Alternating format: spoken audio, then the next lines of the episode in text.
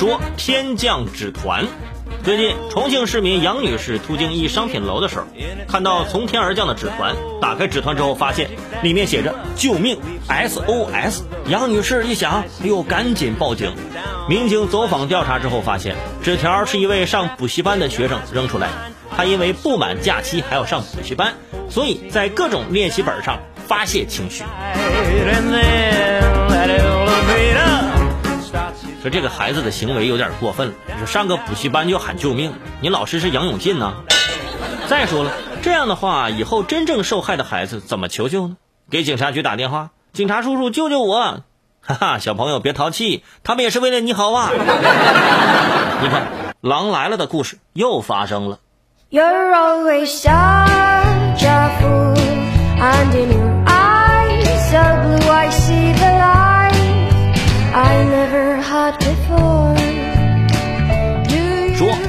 下巴掉了。最近，昆明开往广州的高二九三八次列车上，一位女乘客打哈欠导致下巴脱落。同车医生罗文元听到寻医广播之后，及时施救，试了两次，让下巴成功复位。女乘客说呀，怀孕的时候呢，呕吐剧烈，也曾经掉过下巴。医生提醒，有类似经历的人，大笑或者打哈欠、张嘴过大，都可能再次掉落，要多加注意。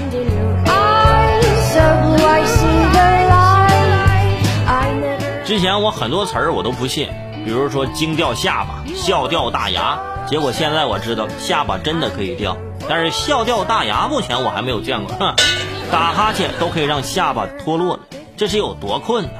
有时候我也想打哈欠的时候掉个下巴，反正我是双下巴。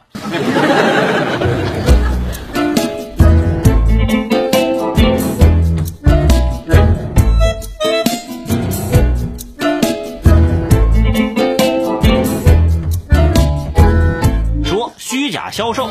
日前，李先生参加某网络店铺推出的二十五块一抢购某品牌平板电脑的活动，领取二十元优惠券之后，实际只支付了五块一，岂料付款购买之后，收到的却是一包纸巾。他多次向店铺客服反映无果之后，就申请了退款。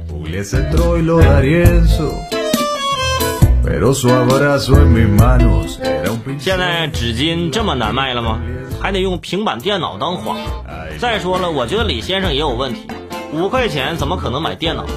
也就是买个呃豆腐脑，喝完豆腐脑用纸巾擦擦嘴，你说这不挺好？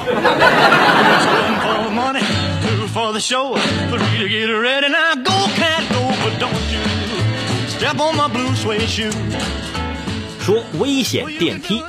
在成都金牛区有一处小区，该单元电梯在电梯维保中呢，发现了一根磨损的尼龙绳，而此处原本应该是钢丝绳。因为担心安全问题，有的业主甚至每天只敢走楼梯回家。为什么会有尼龙绳？是谁把尼龙绳放上去的？没有人能够说清楚。但这座电梯却成为了每一个业主的心病。